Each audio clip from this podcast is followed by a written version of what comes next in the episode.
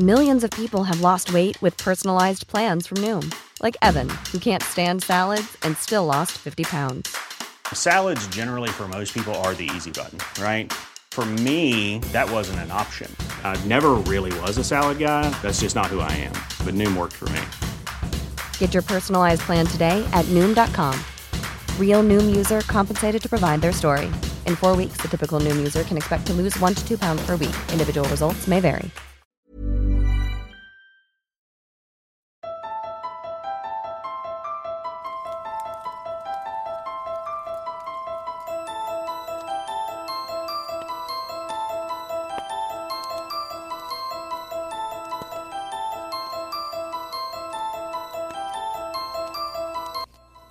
¿Qué tal? Muy buenas noches. Nos encontramos en un capítulo más de Historias de Medianoche. Como siempre vamos a tener un tema paranormal, controversial, misterio. Algo de terror, quizá.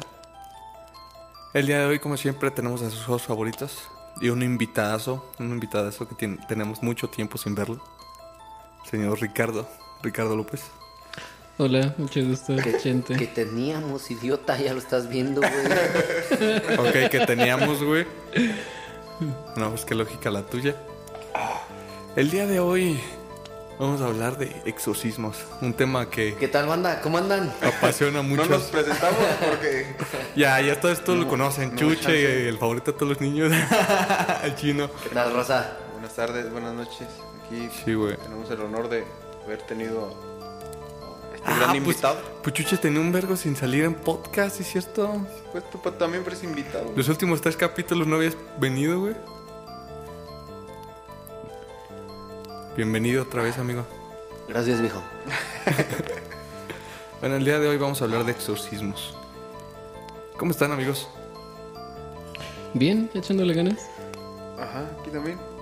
No, solo no te vayas a poner tan pedo, güey, que no sepas qué decir. No hay suficiente chela, güey. No mames, que se puso pedo la otra vez. Sí, güey, se le olvidaban las cosas. Ah, no, es que esa chela sí estaba pesada, güey. La pinche Estela Ortiz, güey, no, Artais o no sé cómo se llama, güey. Simón, está chida esa. Yo creo de ser el calor, ¿no? No, que No, no- el, no, sí era la chela, güey. el- estaba muy- el Hay calor tanto quizá... calor que no. Más se- bien el calor la chela. te hace que se te baje en putiza, güey. Como que O sea, tardas más en ponerte ebrio, güey. Ajá, vete a la playita y pinche chelas. Aguantas porque aguantas. güey. Estando debajo del agua. También. Genial. Pero bueno, Y hoy tendremos muchas risas. colores y diversiones. Mucha información, mucho... De todo un poco. Mucha poquito. espiritualidad. Mucha Nah. espiritualidad, ándale, especialmente. ya empezamos. Ya empezamos, güey. bueno, Es lo que quiero escuchar. a ver amigos, ¿qué me pueden decir acerca de los exorcismos? ¿Qué es un exorcismo, señor Ricardo? Un exorcismo es una oración que se utiliza para expulsar la posesión del espíritu maligno en una persona. Ajá. Es en general, es, es en general es Ca- eso. ca- cabe resaltar que nuestro invitado es experto en teología, Ah, sí, filosofía. es teólogo. Tiene este, maestrías en, en filosofía alemana, romana, griega, europea y mexicana. Y egresado del UNAM. Es la verga. Ya casi, ya casi. Pero sí está en un mam. Eh, te faltaron los estudios en Noruega. Conoce tres tipos de mota. y una que otra, este... Ah, no podemos decir drogas, ¿eh? ¿Sí, no? Pues ya lo dijiste, güey. Eh, grapas de cocaína y ya. Continúa, señor Ricardo. Le estaba dando introducción. Muchas gracias. Señorito, Señor, güey. señor. Hasta decirle señor es raro. Bueno, pues este. En, en general, eso es, eso es lo que es un exorcismo. ¿Qué tipo de, de personas pueden practicar el exorcismo, señor Ricardo? Señorito. Eh, hay personas que se necesitan que vayan a prepararse porque prácti- la práctica de este de este ritual pues requiere de Una preparación mental muy cabrona, ¿no? Eh, lo que quería decir es que hay fuerzas espirituales que rondan en el proceso. Entonces, no cualquier persona, no, no cualquier este juego, sino es una actividad muy seria. Porque para esto, si entra una persona en un exorcismo que no está nada preparada, puede incluso caer en. Lo pueden poseer a él también, ¿no? O algo así.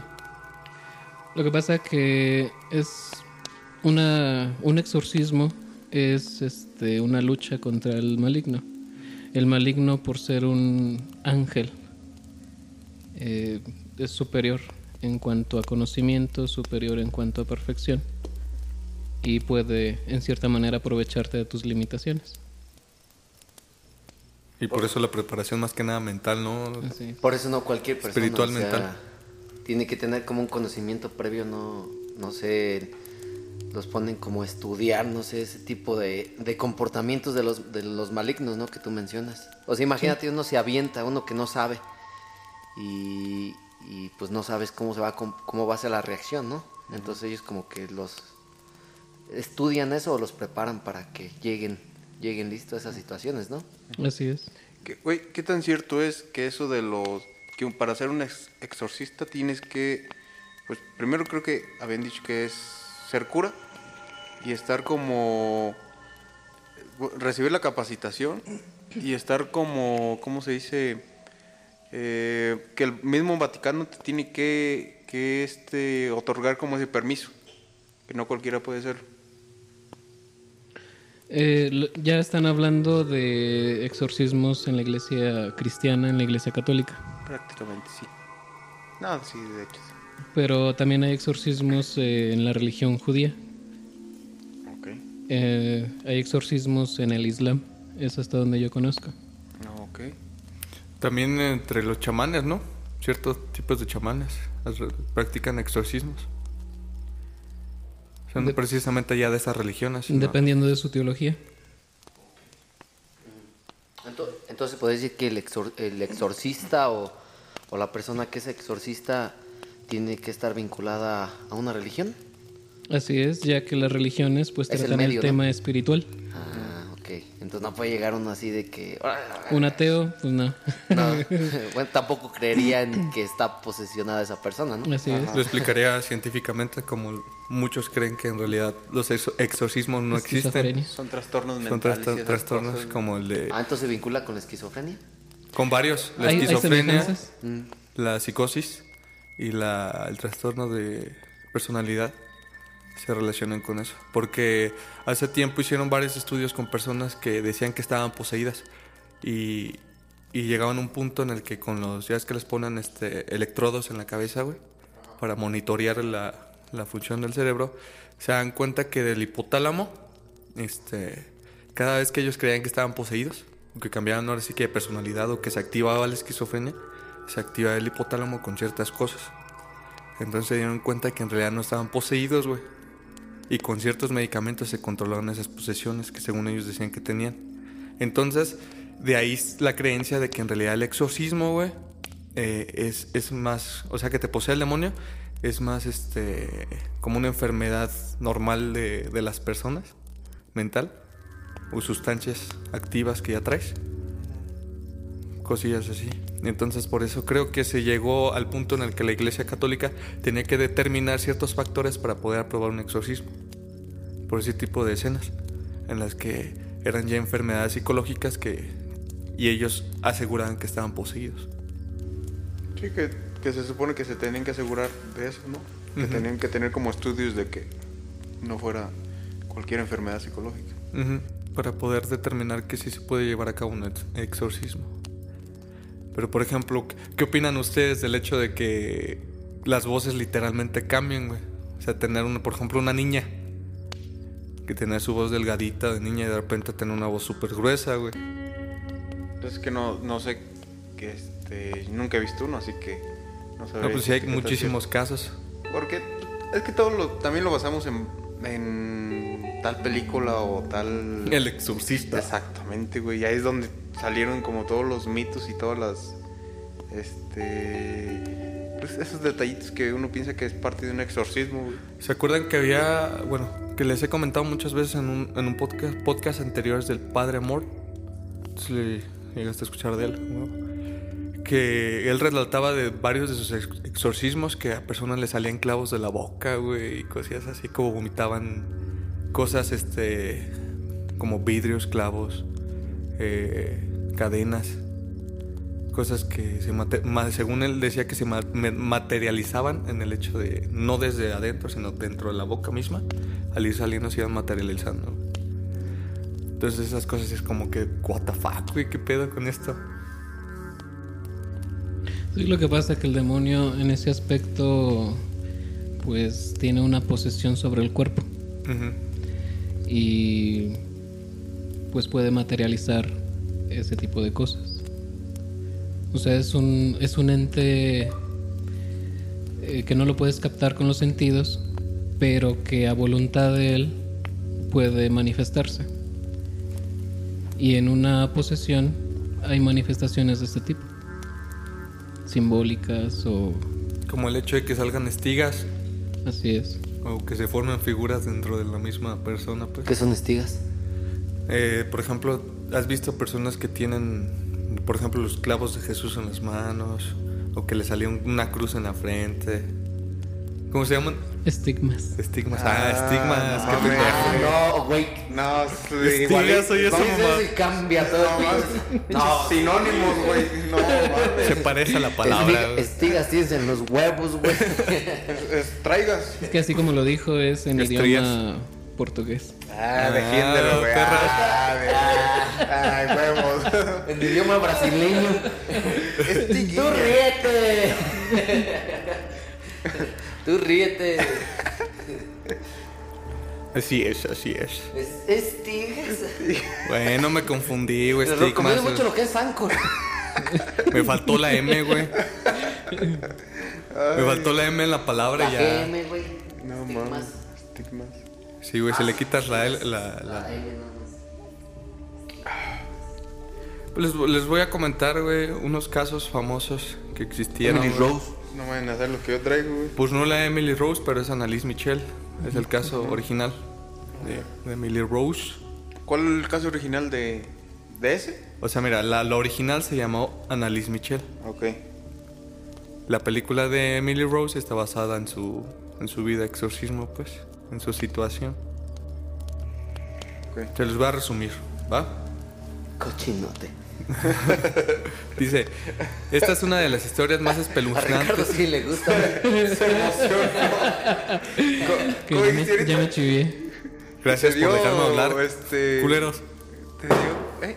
gracias por dejarme hablar. No, espérate, que le dio. Ahorita Richie le dio como. ¿Pichota? Bichota. Lo que estás diciendo es que es una canción. ¿o no? Calocha. Calocha, Por eh. escuchar el resumido del chente. Bueno, otra vez empiezo. Esta es una de las historias más espeluznantes de las que se tenga memoria y que llegó a la pantalla grande en el año 1975.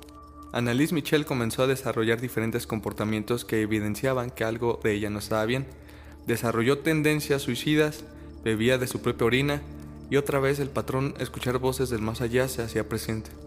Fue como dos sacerdotes en secreto le realizaron un exorcismo y como producto de los inagotables intentos por des- desprenderla de los espíritus que rondaban su cuerpo, Annalise murió a la corta edad de 23 años.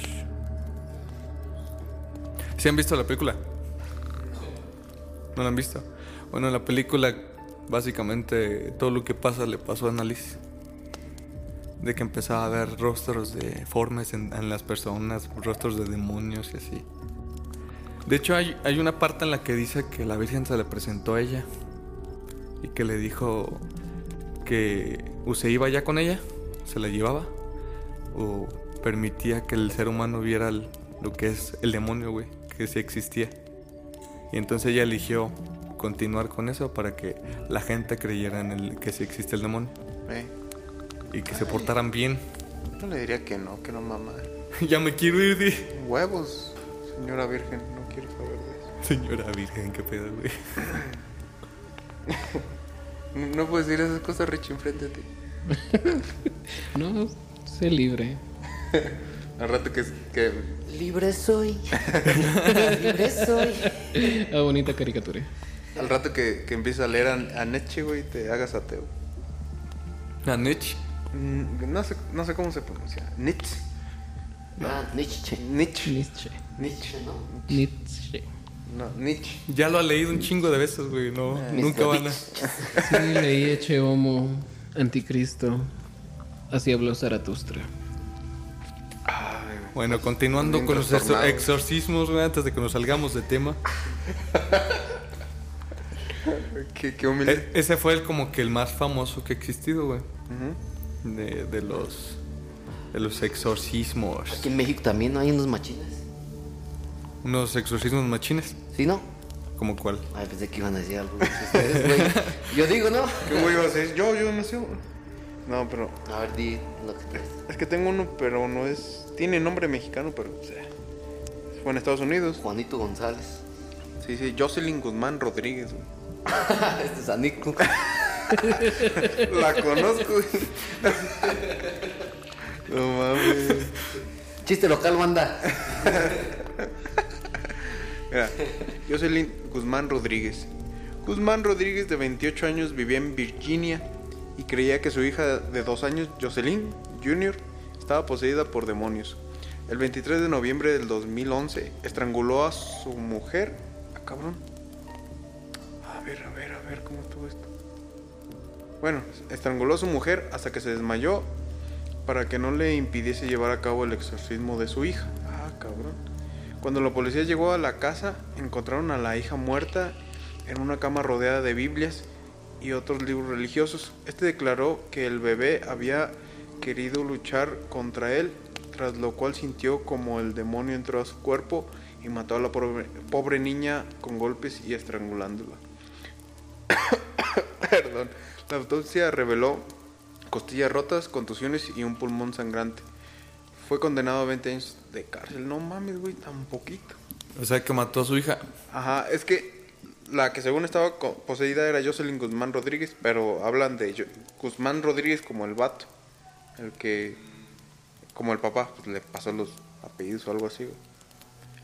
Pero... No mames, güey, sí está muy denso. Aparte que está bien mal escrito.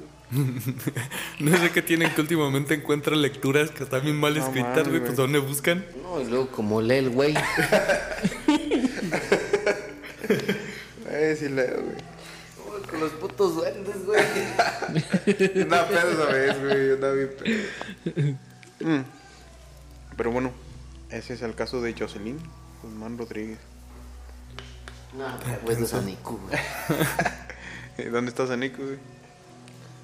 Es que nadie va a saber. Es un ranchito en Michoacán. Hijo de... Bueno, continuando con las historias. Ahora sí que esta es la historia en la que se basó la película El Exorcista, güey. Para quien no la conocía, ahora la va a conocer más o menos.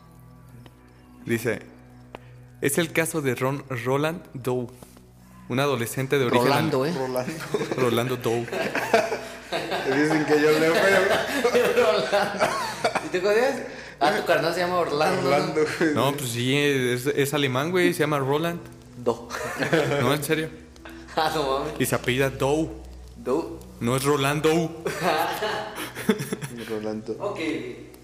Es un adolescente de origen alemán que durante el término de la década de los 40 intentó contactar a un familiar fallecido a través de un tablero de Ouija, lo que provocó que un demonio entrara en su cuerpo. Fue así como los gritos en su cabeza lo acompañaron en, innumerables ocasiones y posteriormente en su cuerpo comenzarían a aparecer mensajes que causaban importantes heridas y que solo un exorcismo podría revertir. Luego de conseguir una autorización con la iglesia, fue un sacerdote que realizó alrededor de 30 sesiones para eliminar la presencia demoníaca dentro del cuerpo de Roland. Ah, pues sí se aventó un ratote. Sí, es como una especie de terapia. Es así como el caso de Ro- Roland Rowe se convirtió en uno de los más terroríficos de los que se tenían antecedentes, y tal fue el interés que causó que, que esta historia se convirtió en, un, en protagonista de una de las primeras películas que abordó el tema de los exorcismos. El exorcista. Ah, de Rolando. De Rolando. Rolando. Cristiano y Rolando. ¿Qué, qué nos puedes contar sobre eso, Ricardo? Es interesante. Hay unas grabaciones de. Las, las grabaciones originales en YouTube están. ¿De este chavo? De... Sí. Tú los encontraste en la Deep Web. De Roland Rowe. Eh, lo que pasa es que cuando se requiere un... o cuando vas a pedir un exorcismo no te lo dan como si fuera una bendición o una misa, sino tienen que hacer un estudio, tienen que catalogar si es posesión o es enfermedad. Aunque la psicología es moderna, es nueva, este, sin embargo la iglesia pues tiene sus sus tips para reconocerla. Por ejemplo, eh, un exorcista eh, comentaba en una ocasión que estaba platicando con esa muchacha que su familia eh, le había pedido un exorcismo para ella, porque se comportaba de cierta manera. Entonces los familiares eran los que querían el exorcismo. Entonces el sacerdote pues se la llevó a una entrevista y en la entrevista este pues le ofreció por ejemplo un dulce. La muchacha abrió la, envoltura del dulce y se lo comenzó, se lo comió. Entonces, una de las cosas que ella decía es que no podía comer. En cuanto le servían el plato, no este, escuchaba muchos ruidos, escuchaba gritos, escuchaba llantos, el- imaginaciones, visiones comenzaban a manifestarse para que ella no comiera. Entonces el dulce se lo comió muy bien. Pero para asegurarse el sacerdote fue por agua, agua normal, y la bendijo con el agua normal a ella. Entonces empezó a retorcer esa muchacha. ¿Qué quiero decir con esto? Que la muchacha tenía una idea, basándose en estas películas, de lo que es la posesión y quería manifestarlo en su psicología. Pero el sacerdote pues comentaba que los, los que están de verdad poseídos conocen ciertas cosas que a simple vista no una gente normal no sabría. Por ejemplo, si tú eres el sacerdote y estás entrevistando a un posible poseso, este, el poseso te dice dónde está una cadenita, dónde está un libro, dónde está un zapato, o qué, qué está sucediendo al mismo tiempo que está platicando contigo, qué está sucediendo en otro lugar de la tierra. Ese conocimiento es específico para reconocer si, es este, si está poseso o no. Otra de las características que tienen los posesos es de que hay una aversión, hay un, un enojo, hay un malestar o un rechazo a cualquier tipo de oración. Si tú comienzas a leerle la Biblia, hay, hay cierta resistencia en el poseso, en el que de verdad está poseso. De igual manera, los objetos benditos, los objetos consagrados, tienen esa repulsión porque tienen el conocimiento de que hay cierta, cierta gracia espiritual en ese instrumento. Entonces el agua bendita, eh, los demonios lo- la, la- la rechazan. Pero este sacerdote en su diagnóstico lo que hizo fue echarle agua normal sin bendición. Entonces ella Y ella empezó lo a eh, se descartó exactamente. Se chingó solita, pues. Así es. Pues psicológico. No, y son como dices, pues son como tips, tipos trampas, ¿no? Donde tú, a base de, de eso, de experimentación, ¿no? Tú ya, ya ves, no, pues este güey me está mintiendo. Y luego, como, como dices, eh, nosotros ya a base de- del antecedente de películas, de todo eso, pues se queda como ese conocimiento previo. Y pues ya esa agua bendita, ya me retuerzo y ya para que se... Pasa con esto, Ajá. con esto. Como que traemos esa idea, esa Pues idea que- errónea lo- de cómo es un... Ajá, lo que decíamos, exorcismo. lo que decíamos este hace rato, de que ya traes, por ejemplo, una enfermedad psicológica y le agregas todavía como que esa parte de las películas de, de exorcismo y lo, lo agregas a tu personalidad, Es que, por es que ejemplo. yo pienso que cualquiera, cualquiera puede actuar, güey. O sea, ya lo que dice Ricardo, eh, eh, cuestión de que hagan algo que está fuera de lo común o fuera de lo normal. Por ejemplo, que estás mencionando, algo está pasando ahorita en este, en este mismo instante fuera de la habitación. Eso sí te saca de onda, ¿no? O sea, ya, ya ahí tú sí dices, no, pues eso sí, eso sí es otro pedo. Y es donde voy. El, exor- el, el ¿cómo dices? El, el, ¿Cómo te refieres a la persona que está endemoniada? Posesa. El poseso o posesa. Eh, ¿Cómo identificas cuando ya sea algo paranormal, extranormal, no?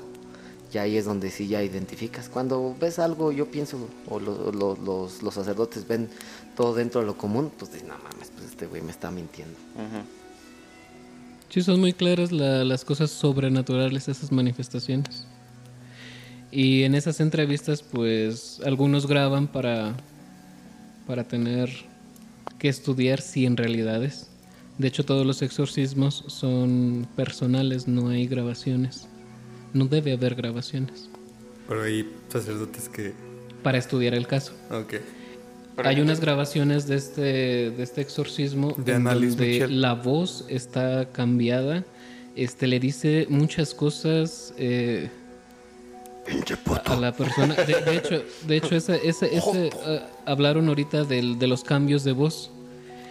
Y es precisamente la, la persona posesa, lo entiendo de esta manera, la persona posesa en su libertad individual eh, quiere, quiere hablar, pero como está poseído por el espíritu, no lo deja.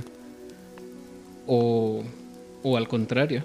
O sea, como Eh. cuando estamos hablando y, y te ¿Te interrumpen. atraviesa güey. algo?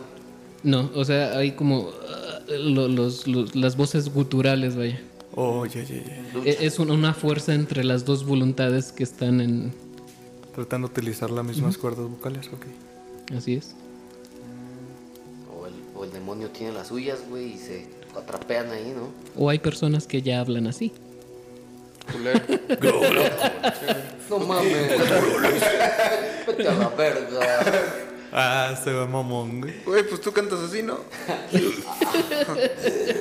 Con guturales. Bon. Pero bueno, Banorte. O Norte, el banco fuerte de México. Ahí está, güey. Ahora sí, ahora sí, güey. Banorte patrocina Ocupa estar, ocupa estar en presión, güey, para poder sacar esa mamada. No, vamos a sacarlo natural, güey. Bueno, entonces, güey, como por ejemplo. Hijos de la. Quiero escuchar eso, güey. Bueno, por ejemplo, eh, el caso de, de los, de los- la pareja Warren, güey. En el que tuvieron ideal? que. No, la pareja Warren, güey. Son los que tienen a la Annabelle. A la- Las que tienen a Annabelle. Ah, mames, Eh, es más falso. por ejemplo, en la, en la segunda película. No, que se güey. peló. Ajá. En la segunda película, este. Hace un exorcismo una niña. En la que determinan que está haciendo mentiras, ¿no? Está diciendo mentiras. Y después se dan cuenta que en realidad no fue así. Y están documentadas fotos en las que la niña salía volando, güey, cosillas así, güey. Videos. No mames, güey. Esa pareja es más falsa que nada. Pero. No, pero sí pasó, sí, sí, es cierto, güey. No. Ok, pues busca la, como el caso, güey, para que te puedas, te puedas desmentir de tu idea. Eh, no mames. Sí. ¿Por qué me pones esos ojos, Richie? No te estoy animando a que creas en lo espiritual. No, eso no va a pasar. No, a, ca- a cada rato dice que, que en él, que no es que este güey quiere invocar al diablo solito y Traigo, vengo en un plan de, de no voy a molestar a Richie porque vamos a durar dos ¿Tú qué horas opinas de eso, de lo que hace este güey de invocar? Por ejemplo, las invocaciones. Pueden ser así, invocar así, ven, ven, ven, o, o tienen alguna receta. procedimiento? Hay dos tipos de invocaciones o hay dos tipos de abrir esa puerta que te de- tú te predispongas a, a ser poseído por el demonio. Hay dos tipos. Una es la directa, cuando precisamente lo invocas por su nombre, lo invocas a través de misas satánicas, misas negras, eh, la Ouija. Y hay veces que lo haces de forma indirecta.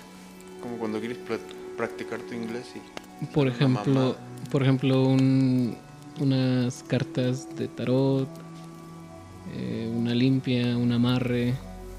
En realidad no, no están invocando directamente al demonio, pero ¿quién más, quién más va a hacer eso? O sea, no, no es, no es Dios mismo.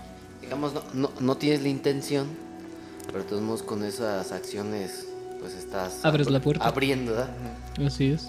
Como, ¿no vieron un video de un güey que, que estaba desenterrando algo de una tumba, güey? Que era porque una vieja metió como un pedazo, un muñeco vudú, güey, a la tumba.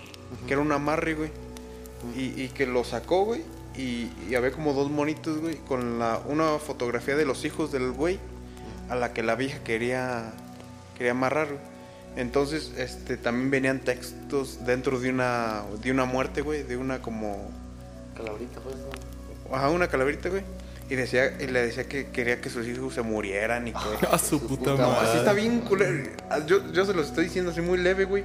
Pero ese video sí di- dice todo lo que lo que la vieja quería que hiciera, güey. Que ese güey, mm, que no quería que ese güey viviera y no pudiera respirar si no estaba esa vieja presente y no sé qué tantas mamadas. Súper toxiciquísimo ese pedo, güey. Bien cabrón, güey. Y tenía el corazón de un animal, güey. Ah, Y tenía un hasta un hilo rojo y no sé qué tantas mamadas. Entonces podemos decir que el agua del calzón es un ritual para atraer al diablo, güey.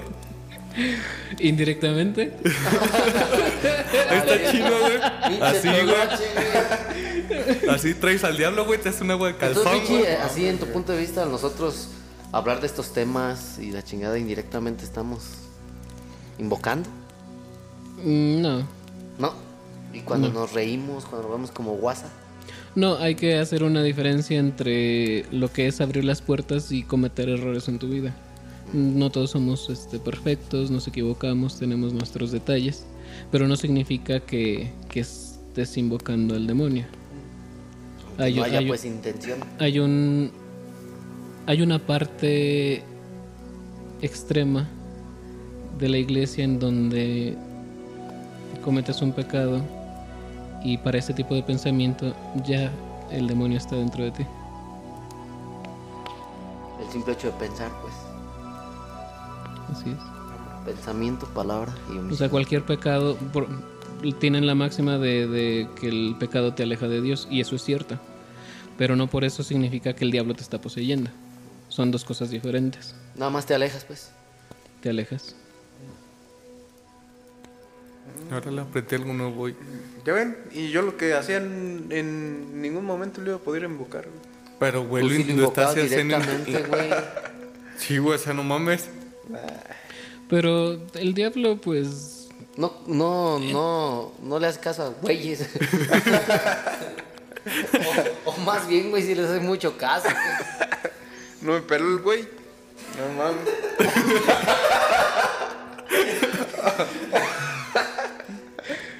Ay, Le juega mucho, ¿no? Sí, le arriesga mucho este no, es que hay que entender qué es el demonio. A ver, pues contextualicemos, o sea, a ver, explícanos a, a las mamadas que este... Güey, es un cabrón que resuelve casos de crímenes en Los Ángeles. Es una serie de Lucifer. Está muy buena esa serie. Es de- O la de. Ah, no te dice la de Black, pero ahí es la parca así. No mames. Es, el demonio, pues, es un ángel. Un ángel que en esencia se hizo para bien. Bueno. Pero en sus acciones se rebeló contra Dios. E- En, en ese aspecto, este. Un ángel, pues, está creado en su perfección. Esto quiere decir que un ángel, al momento de ser creado, es creado o adquiere el conocimiento total. Entonces, nosotros los humanos pues vamos adquiriendo un conocimiento paulatinamente, en poco a poco, por a través del raciocinio. Entonces el diablo eh, fácil identifica que es juego y que no es.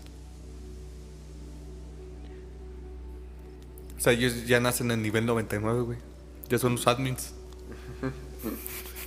Así es. Ok. Entonces, lo que trata de decir Ricardo es que, bueno, lo que yo entiendo es que no te pasa nada, güey, porque todavía el diablo lo ve como que de tu parte es un juego, güey, ¿no? Este güey hace. Ujú. Como que yo pienso que tienes que estar muy con mucha disponibilidad, güey. O sea, que de verdad lo quieras, güey, para que se te, manifieste. ¿no? Eh, Así es. eh, eso ya está. Desealo, güey. No hagas eso, China. Pero el problema es de No que creo que pase, güey, pero, eh. pues el diablo es el diablo, es el engañador, el estafador. De repente se, A lo se va mejor sí se a- te presenta, güey, pero de formas que no esperas tú, que quieres ser tú, güey, que se te presenta así, así como de frente, güey. Pero ahí lo traes un ladito, por ejemplo, güey. No mames, güey. Sí, güey. Pues es que eso está, está muy... No sé, güey. Sigo sin creer en esas madres. Pero pues tampoco es como que vaya a, a, a quererlo provocar bien.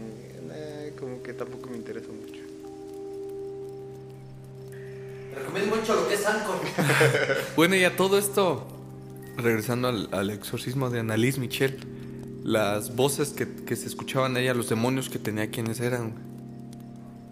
En la película hablan de Nerón, hablan del demonio de Judas. Porque se supone que no solo era uno, güey, que, decían, sino que traía varios adentro, güey. De hecho, la escena termina con nombrando que era legión. Una legión entera la que está ahí. Que por, que por cierto, en- en- se supone que parte de la historia cuenta que, que tuvo que interceder este Pedro, güey. San Pedro, güey. Que llegó y poseyó el cuerpo de Annalise Michel. Y salió una voz que decía, en el nombre de Jesucristo te ordeno que, les ordeno que se retiren de aquí. Y que fue, bueno, que se acabó todo el pedo. Que él dijo que era, que era Pedro, güey. Está interesante. Sí, yo también me quedé así como, ¿qué pedo, güey, con eso? Pero te le digo, regreso a la película. Ajá. Ahí no nombran a un demonio Sí.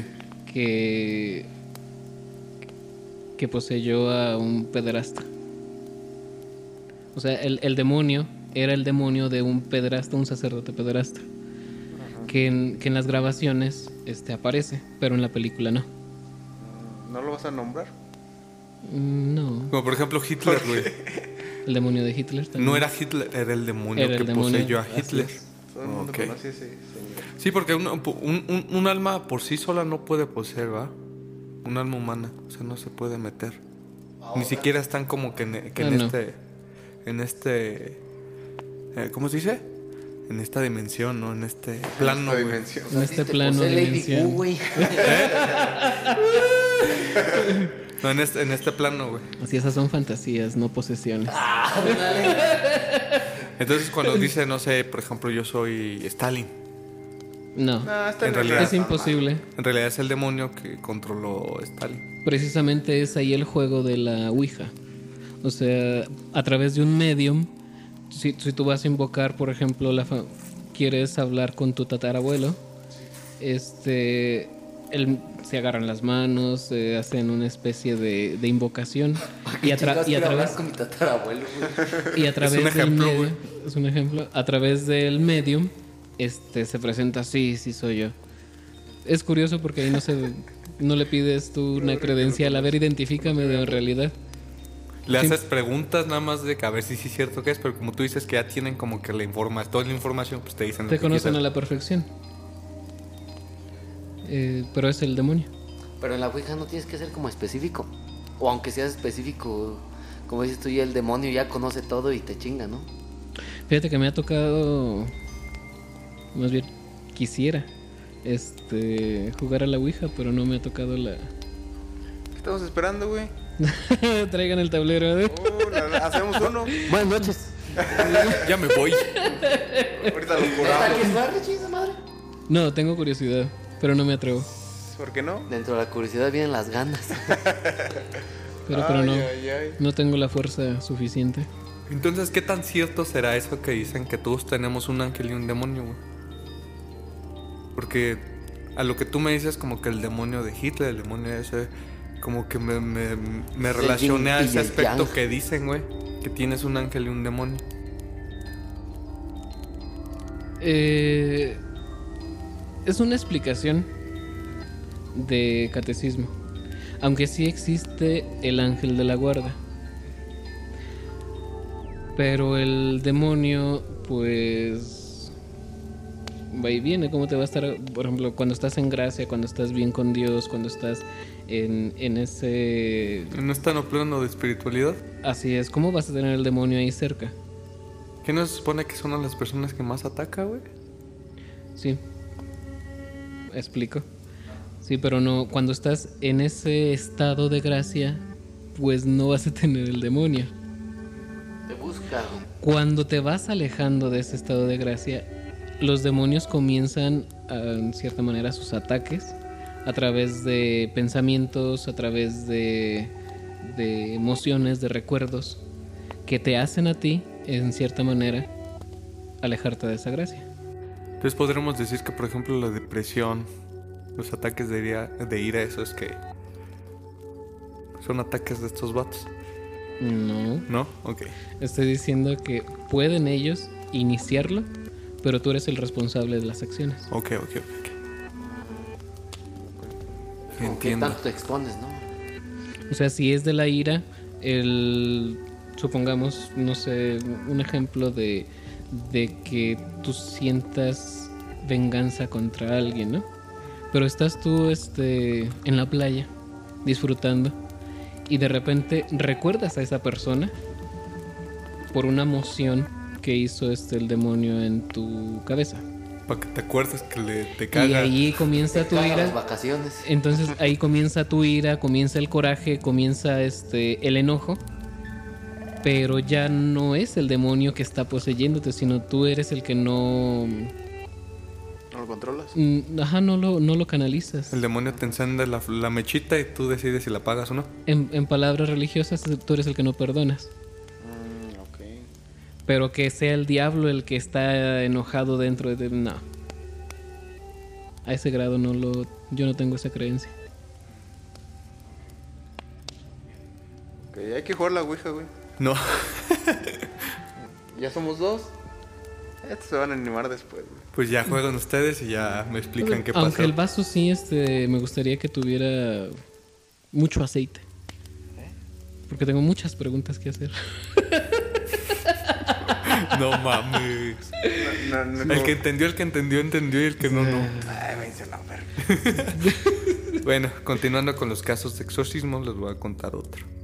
Dice, es el exorcismo de Clara que tenía solamente 16 años, güey.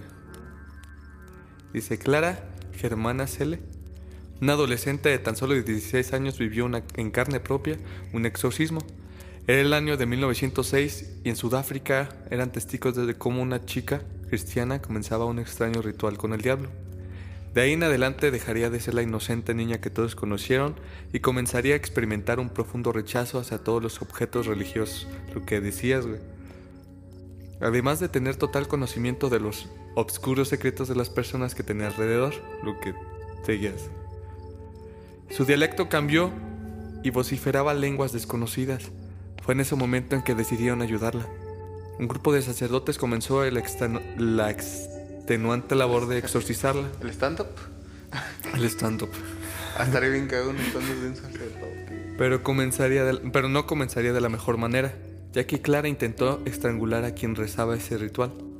Se dice que más de 100 personas vieron cómo el cuerpo de Clara levitaba y que al transcurrir dos días de su exorcismo los sacerdotes lograron expulsar los espíritus que se encontraban dentro del cuerpo. Justo lo que decías hace rato, güey.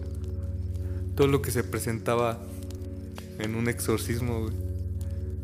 el conocimiento, la aberración por las cosas benditas. De hecho, lo estamos viendo como el modus operandi, pues son puras jóvenes. Ah, hasta pederastas salieron estos cabrones, güey. Se los agarran Pues jóvenes. es que son símbolos masculinos, ¿no? Los demonios. ¿Qué? Que son pues, son hombres, ¿no? No, son andrógenos. ¿Ah, sí? No tienen un sexo en O sea, el sexo, Chile. el, el sexo es precisamente material de este... Entonces, ¿por qué no son demonias? Son demonios, güey, demonios. Entonces, ¿por qué harán la representación de, del diablo como un macho cabrío, güey? Porque Un hasta el pene Es- sale, güey. Ah. Es una representación de, de un pensamiento medieval, Ah, como hombre. Ya que, pues, en cierta manera la mujer no cuenta. en el, en el mundo judío. El violador eres tú. No El mames. violador eres tú. Qué fuertes declaraciones, güey. No mames. No soy yo, es- Pero es que, que- güey, es que sí era, es cierto. ¿Qué, qué es lo que hablamos hace, hace tiempo, güey? que- Güey, qué pa... O sea, una sí. plática en la que antes, güey, hasta los, entre los hombres tenían sexo. ¿Por qué? Por poder, güey. Ya no O sea, era a por ver, placer. aquí tengo una y a duda. las mujeres las dejaban a un lado, güey, como que no Güey, valían nada, güey. El demonio es que an- andrógeno. Andrógeno. Andrógeno. Andrógeno. Satanás, Lucifer. ¿Es andrógeno? Así es. Entonces, Es un el otro día ente, estamos es- hablando de Lilith y del demonio y de sus hijos. ¿Cómo está el pedo ahí? Pero Lilith nunca existió, güey. No. Según era... Es... Es falso, es como... O un- sea, Es, falso. es una historia Y que estos se- güeyes no les creo, le- te creo más a ti, güey. Porque tú sí lees un chingo. Estos güeyes no... Ah, ¿qué pasó, Master? no. El chino viene pedo. ¿Qué pasó, Master? Como que no leemos. No leemos, No leemos. Son, son los que estaban leyendo las leen. ahorita. Leen. Sí. Como que no leemos y te ofendes. No, sí, güey. ¿verdad? Entonces, ¿qué pedo ahí? Como que no leemos. ¿Cómo tuvo su familia ese cabrón? Güey, es- O, Es que na- mira. o nada más es así por obra del Espíritu Santo también. No, eh, es que tienes que tomar en cuenta las culturas. Y las ¿A qué, razas a qué también. cultura, ¿A qué cultura te refieres? Eh, por ejemplo, los griegos tienen su propia creación, su propio, sus propios dioses, su- sus propios dioses buenos y dioses malos. En el caso del judaísmo, tiene su creación, su dios.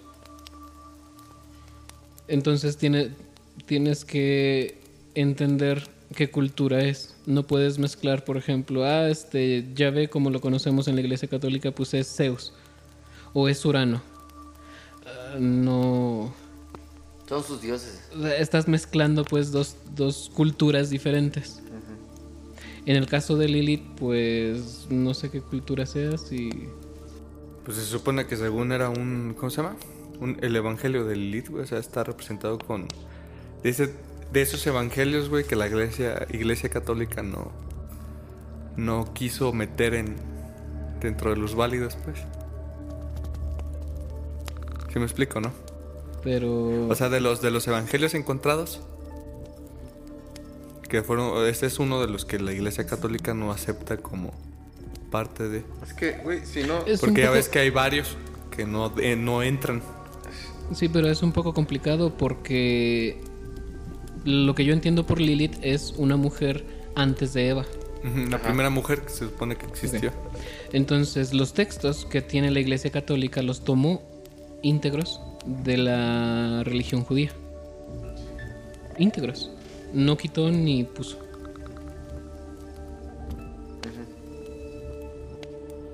O sea, O sea que la Iglesia no pudo haber quitado el Evangelio de Lilith, al que tú mencionas. pero entonces, ¿cómo, ¿cómo es eso de que hay varios evangelios escritos por los, este... En el Nuevo Testamento, de los textos que hablan de Jesucristo, sí. Ajá. Hay, hay evangelios apócrifos, está el de Judas, el de María Magdalena, el de Tomás, que no concuerdan, o sea, se- son apócrifos porque en su redactación no concuerdan históricamente y no concuerdan con, con la unicidad que tiene toda la escritura, desde el Génesis hasta el Apocalipsis. Ok, sí, entiendo. O sea, se salen de la olla, pues. A ver. O sea, no tiene nada que ver con el canon. que no son canon. Por ejemplo, el... es el- que no son canon, son historias alternas a la historia. Güey, si no, si no sale en la serie Lucifer es que no... no Es que no es cierto. Ese personaje no existió. Eh, la historia, por ejemplo, de Jesús que juega con las palomas y le da agua, unas colmenas, algo así, es de un evangelio apócrifo, pero no concuerda con... O sea, se sale de la olla en el sentido de los temas. O sea, que son rellenos nomás. Así es. Ok. Che Naruto, güey. Naruto, güey. No, no. Ok. Entonces, este- en el caso de Lilith, eh, me imagino no es ni judía ni es este cristiana.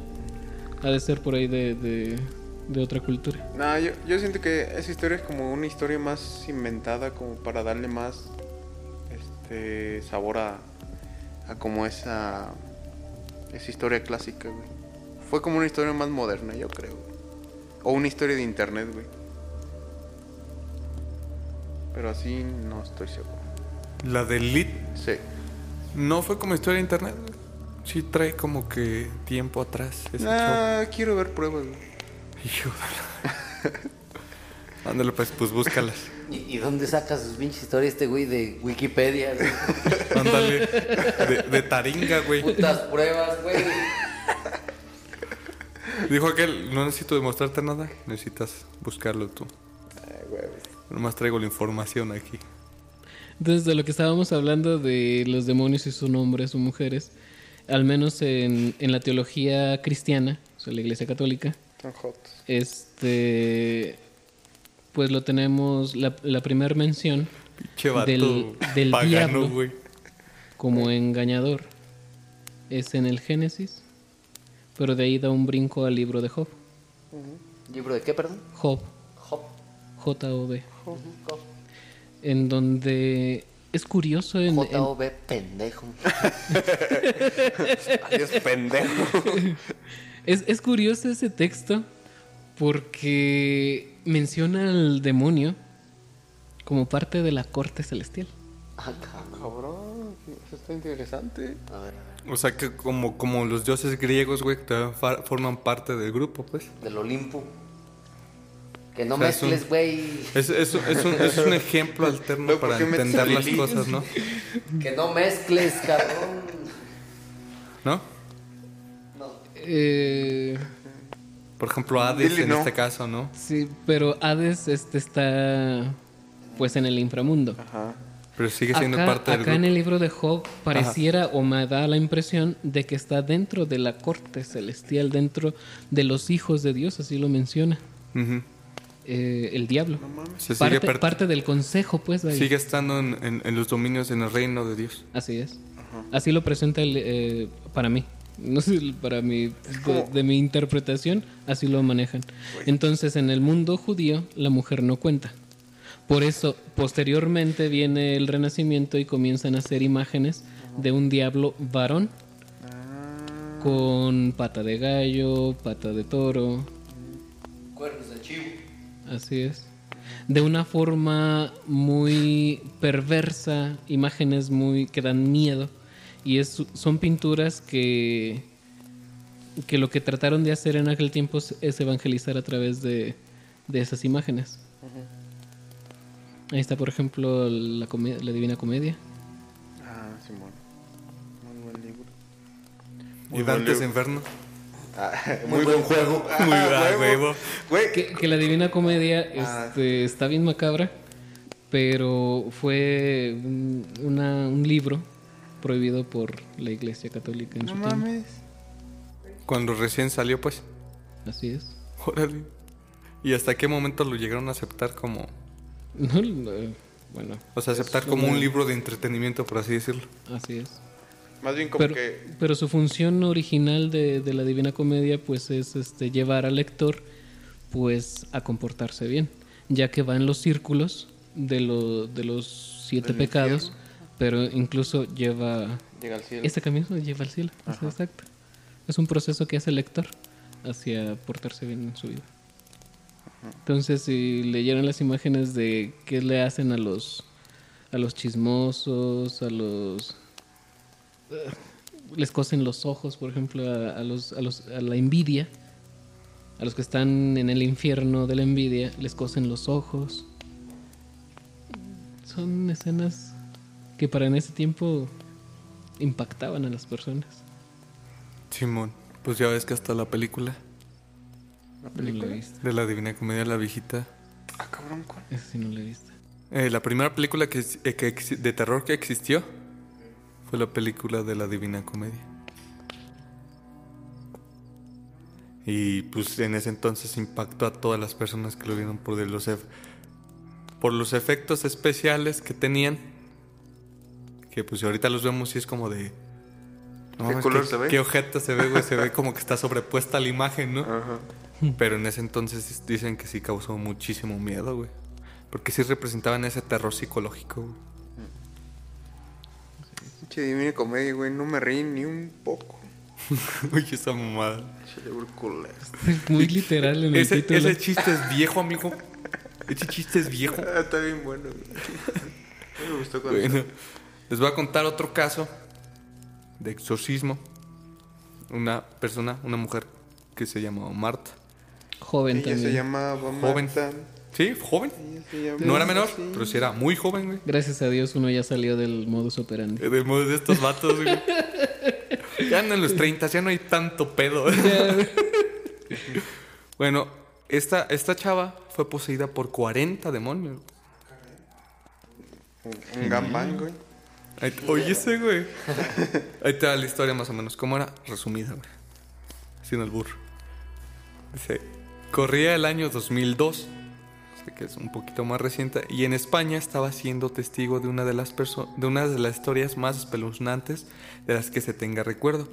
Se trataba de Marta, una joven estudiante de 20 años de edad que debió ser internada producto de los extraños síntomas que, se- que la quejaban, convulsiones y constan- con, con- constantes, perdón, constantes dolores de Lo cabeza están que- poseyendo al güey. no, así habla, así habla. Ahorita sale raps. La torre se la boca. Constantes dolores de cabeza que expresaban con exagerados gritos. Al transcurrir un par de semanas internada, Marta al fin pudo volver a casa. Sin embargo, lo peor estaría por suceder. Desde la llegada de Marta Los a de su hogar, los de, los de Electra llegaron a la casa de por a fin te encontramos. Dice, eh, desde la llegada de Marta a su hogar, su madre comenzó a percibir extraños ruidos y a notar cómo su hija rechazaba objetos religiosos. Pero lo que desató su miedo y preocupación fue cuando se dio cuenta que el sofá en la que estaba Marta comenzaba a elevarse minutos después de que ella realizara frenéticos movimientos de cabeza. De ahí en adelante las sesiones para eliminar las presencias demoníacas de su cuerpo se extendieron por un largo periodo. Ese exorcismo o esa serie de exorcismos, este, aseguraría que le tocó al padre Fortea, Portea, es un padre español, español, este exorcista. muy chingón.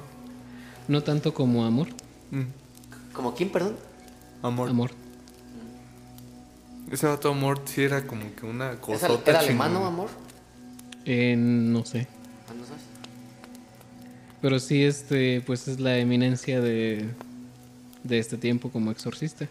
Y en segundo lugar está Fortea. Oh, Portea en segundo lugar, o sea. La mano derecha de este vato. Algo así. El que sale en Hannibal. Supongo que era su aprendiz. Eh, sí estudié con él. Hannibal se conocían. no, el actor. La- Ah, Hannibal Lecter. ¿Cómo se llama el actor? Este. Han- Anthony Hawking, no. Algo de Hopkins. Anthony Hopkins, güey. Sí, es Anthony Hawking. Es el tercer exorcista más chingón del mundo. Oye, esa mamada. Güey de Rito. Ándale, güey. Güey de Rito. ¿What? Guay, guay de rito. ¿Por qué el Rito? Es Doriga, ¿no? Ya mejor venga el traductor, no hagan paro.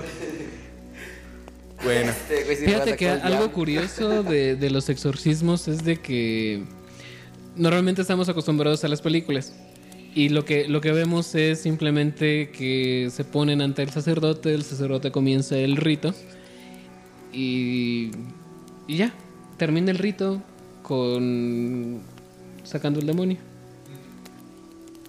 Pero en realidad no es así. En realidad es una especie de terapia que ir poco a poco este, haciendo exorcismos tras exorcismos tras exorcismos para que la persona quede totalmente liberada. como si lo estuvieran debilitando. Así es. Ah, no mames. Así es la, dependiendo del caso que tan grave sea. Así también se requiere sesiones de exorcismo. Depende de los el demonio que sea o de cuántos hay adentro de la persona. Eso sí no sé. Pero la gravedad me imagino que, que consiste tanto en la persona, de lo que hizo, de, de su hábito, inicial. Y del demonio que tan, que tan fuerte sea su anclaje a esa persona. Puede ser uno, pueden ser varios. Pueden ser varios que no están tan anclados y es sencillo. No sé si me, me doy, me estoy dando a explicar. Puede ser uno, pero muy, muy fuerte el vínculo que tenga. Ni muchos para hacer presión, ni güey. La fuerza, ¿cómo Eh? Entonces, en, en este caso sí hay diferentes demonios, hay muchos demonios. Sí. Pero en el caso de. ¿Cómo chingas de Emily Rose, pues? fue Alice Satanás. Mitchell. No, no fue Satanás directamente. No, güey. pues decían que él estaba encabronadísimo, que por estar exorcizando, pues poseyéndola a ella, la Virgen estaba sacando gente del infierno. Ah, lo que comenté ahorita, O nada más se dio una asomadita para Que ver no cómo estaba haciendo la chamba su demonio. que no se escuchó en el podcast. Ah, es que se supone que parte de la historia de la de Annalise Michel era que mencionaban a la Virgen. Y que él se encabronaba cuando decía, hablaban de la Virgen. Que porque, ¿Por qué se encabronaba? Que porque él decía que mientras él estaba ahí, la Virgen estaba aprovechando para, ah, antes que sí les daba sus vueltecitas a sus para, chalanes. este, es lo que estaba pensando. para sacar almas del El infierno. maestro. Entonces, En el uno de demonio los, no- el en uno de no los posee. videos de YouTube sale, güey. Cuando él está diciendo eso, güey. La entrevista con ese demonio que dice. Entonces el demonio no posee, Richie. ¿O sí? Sí, de Satanás, hecho- Satanás. De hecho, es lo que es la posesión. Él como tal. Pues es que él está involucrado, Satanás, ¿verdad? es que Satanás y sus demonios Son él. Se podría decir, ¿no? mm, no son entes diferentes. Satanás es el, el que se conoce bíblicamente como, como los Bella, que se rebeló contra Dios. Ah, los bellos. Pero hay una caída de ángeles, no dice cuántos, pero son muchos los que no estuvieron de acuerdo con los planes de Dios. Y son los demonios de Satanás. De Así Luz es. Bella, pues. O sea que el diablo nomás fue el popular. Fue el popular. Pero fue como que tuvo una legión que dijo, ni madres, no queremos esto. Lo que pasa es que los ángeles tienen voluntad.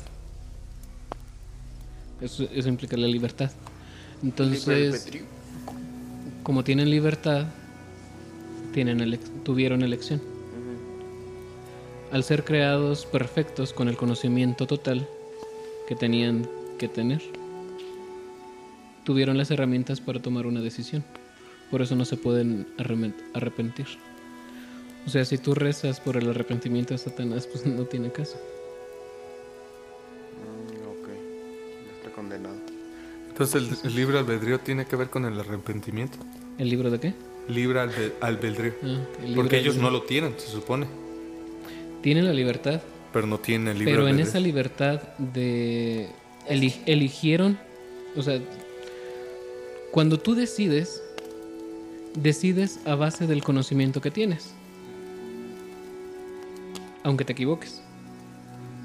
Si más adelante adquieres el nuevo conocimiento o el conocimiento de, De lo que antes no tenías, pues puede ser un error o puede ser un, un acierto. Ajá. Cuando es un error, puedes arrepentirte, ¿no? Ok, porque no conocías ese aspecto. Exacto. Entonces los ángeles, como tienen el conocimiento total, tuvieron una elección muy, muy libre que, que no pueden este, cambiar de opinión. El cambiar de opinión implica que tengas un nuevo conocimiento como en el ser humano. Órale. Y no me puedo imaginar eso, güey. O sea, Pues ya se chingaron, pues, que- porque Sí. ellos decidieron teniendo conocimiento de eso. Así es. Ya no se arrepienten, porque Pero- ya saben todo, güey. Sí. Pero es que si tienes el conocimiento total, ¿por qué te vas a la verga, güey? Porque tienen la libertad, y es lo que está diciendo. Y esa Sí, es la pero- misma pregunta que yo me estoy haciendo en estos momentos que no logro entender. Sí, por eso es que. ¿Por qué para- si tienes el conocimiento total, ¿Qué es lo que optaste, buscas? optaste por algo que contrario a lo que Dios te está Porque diciendo yo que creo hagas? que dentro de ese conocimiento total, hasta eso que hicieron ellos está bien, ¿no? Pues igual Se sí. podría decir. Estar en contra de los O, planes de o Dios. tal vez dentro de ese conocimiento total no hay un bien, no hay un mal, no hay un correcto, no hay un incorrecto, güey. Solo lo hicieron y ya. O sea, hay voluntad nada más de hacer las cosas. ¿no? Es que solo hacerlo y ya sería como impuls- impulsión, güey. Impulsos. No. Lo que hay, hay muchos comentarios frente a esto. El, el hecho de que tomaran la decisión fue por, por el nivel que tienen. Eh, Lo explico. Tú no te pondrías a servir a un ser inferior. Ok. Que es la condición que les dijeron. Tu dignidad pues estaría pisoteada. Los ángeles tienen una dignidad superior al hombre. Lo que no, tu- no estuvieron de acuerdo es que Dios, siendo Dios, encarnara en humano, en humanidad. Siendo Dios, los ángeles, por su posición de dignidad, sí lo obedecen, sí lo sirven. Pero como un ser superior va a servir y adorar a un hombre. Mm, ok. Órale, tiene muchísimo sentido. Sí, pues hasta yo me iría, güey. Oye, este- oye, el ángel, güey. Y eso es parte del conocimiento del todo, güey. Ahora, tenemos una ventaja nosotros como seres humanos. Que somos pendejillos. El bautismo, lo, el bautismo lo que te da es una dignidad superior a la que tienes. Porque te hace hijo adoptivo de Dios. ¿Y los ángeles no son hijos de Dios? Son criaturas de Dios. Son sus achichincles. Criaturas. Y nosotros, digamos que ya al momento de, de tener el bautizo, ya estamos por encima de ellos. No en el sentido ontológico, sino en la... Ah, El bautismo lo que te hace es ser hijo adoptivo. Ajá. Eres superior en gracia, No en espíritu, no en... no en ontológico, en el, en el ser, vaya. No, pues ellos, el simple hecho de tener un conocimiento supremo, fuerza, yo creo, todo eso pues nos chinga, ¿no? En muchos aspectos. Ok. El- el- lo material te, te limita mucho. Pues sí, ¿no? Órale, qué loco. Sí está locote, ¿eh? Entonces, igual hay ángeles que, que andan por ahí sin un lado en específico, nada más como, ay, pendejeando. Por... Algo neutral. Sí. Mm, sería ilógico por lo que dice Richie, güey. Sería como que- de, sería como de, yo no estoy ni desacuerdo ni de acuerdo De acuerdo. contigo. Es como de, Ya nomás me voy a la verga. no, sería muy lógico de su parte.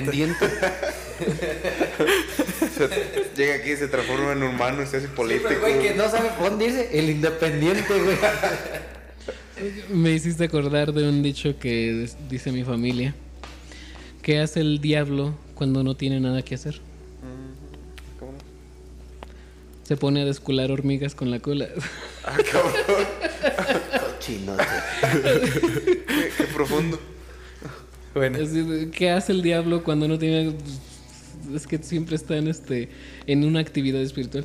Eh, no mames. para continuar con las historias macabronas de exorcismos, les voy a contar la última historia que traigo yo de todas estas historias. Dice, es el extraño caso de Ana Eucloud. Joven también. Joven. Y muy joven ahora sí, güey. Fíjate que todas, no mames, estos cabrones están de 20 para abajo, güey. Creo que la más mayor es de 22, güey. Sí, es un modus operandi. Fue en 1912 cuando Ana, de 14 años, comenzaría a desarrollar diferentes comportamientos que indicaban que estaba siendo poseída por un demonio. Su constante rechazo a los objetos religio- religiosos con los que hacía obscenidades y la exclamación de mensajes en otras lenguas ponían alerta a quienes se encontraban cerca de ella, así como en una primera instancia le practicaron un exorcismo. Sin embargo, en su cuerpo nuevamente se alojaron demonios. Producto de esto, Ana fue trasladada a un convento donde se le practicaron más exorcismos, esta vez con un resultado alentador. Se cuenta que su tía y su padre realizaban brujería y que por, un, por petición de ellos, Ana era constantemente acechada por extrañas figuras. Más tarde la historia de Ana fue llevada al cine. Ah, esa sí no, no he visto esa película. La de Ana. Frank. Anita la huerfanita. Güey, Ana Frank es de Segunda Guerra Mundial, güey. Judía, güey, también se fue al infierno. Por ser judía. Sí. Pinche chino. El Sheol. ¿Cómo? Sheol. Sheolo. Sheol. Sheol. Es en portugués, güey. Sheoliño. No es en hebreo. Pero es como decir cielo, ¿no? Se escucha. No, de hecho Sheol. el. Sheol es este el seno de Abraham. Seno. No seas pinche morboso, cabrón. Seno. No, yo- es que yo me imagino el seno como la panza. Güey, es que al, al decir el seno, güey, es como que tu casa, güey, como que el lugar donde te acogen. Los invito a pistear mi seno. Hijos de Dios, son tan literales ustedes, güey. ¡No mames, güey! Caiga la cerveza, no leche. Es como, por ejemplo, cuando te dicen el seno familiar, güey. ¿Qué es el seno familiar? Pues la casa. Es el entorno que se desarrolla dentro de tu familia, güey, Es donde la te intimidad. acogen. Exacto, güey. Intimidad. Ah. No es lo mismo, güey, estar en el seno familiar tú que cuando hay un amigo con tu familia, güey. Más o menos por ahí va la cosa. ¿Ok? Y ahí la situación. Ya se están abriendo los portales. Ya güey. están abriendo los Ya. portales, güey. que invocaste, pinche chino, güey? Están, eh, hay ruidos ahorita extraños en la casa, ¿eh? Sí, güey, desde hace rato estoy Pero escuchando No lo hicimos intencional, güey, así que no cuenta. Pero bueno, amigos, Está mi carnal, güey. espero les haya gustado este capítulo más de Historias de Medianoche. No, este sí estuvo lleno de, de, de datos ¿Curiosos? reales. Bueno, de Con- información. No, sí lo digo en serio, güey. No, No, pues es teólogo, güey, sabe, sabe de esas cosas. Teólogo titulado, güey. Titulado. Filosofía y Teología de la iglesia, para mejor dicho, ¿no? ¿Sí es algo así? había hacer unos churros que no. Hay algo de eso, pero no crean. Ay, ese, güey. Bueno, por nuestra parte fue todo por el capítulo de hoy. Esperemos se le haya pasado muy chingón. Hablamos de cositas medias extrañas, pero interesantes. Como siempre, ya saben buscarnos en nuestras redes sociales: Instagram, YouTube, Facebook, el OnlyFans de chino. Ay, sí, güey. bueno, fuera. Que ya dice que se va a poner buenote para todos ustedes. No fuera que tuviera bueno pipito. Pero bueno, por nuestra parte fue todo. Muchísimas gracias y buenas noches. Dale, güey. Despídete, Rich. Bueno, muchas gracias por escucharnos. Gracias a ustedes que compartimos lo que es la mesa. Claro. Bueno, el sillón. El sillón. El sillón de pensar. No sé, yo compartí la mesa, tú el sillón. Cuando compartimos la cama. Este, no, es- bueno, nos pasamos a despedir. Muchísimas gracias. Buenas noches. Bye. Adiós. Adiós.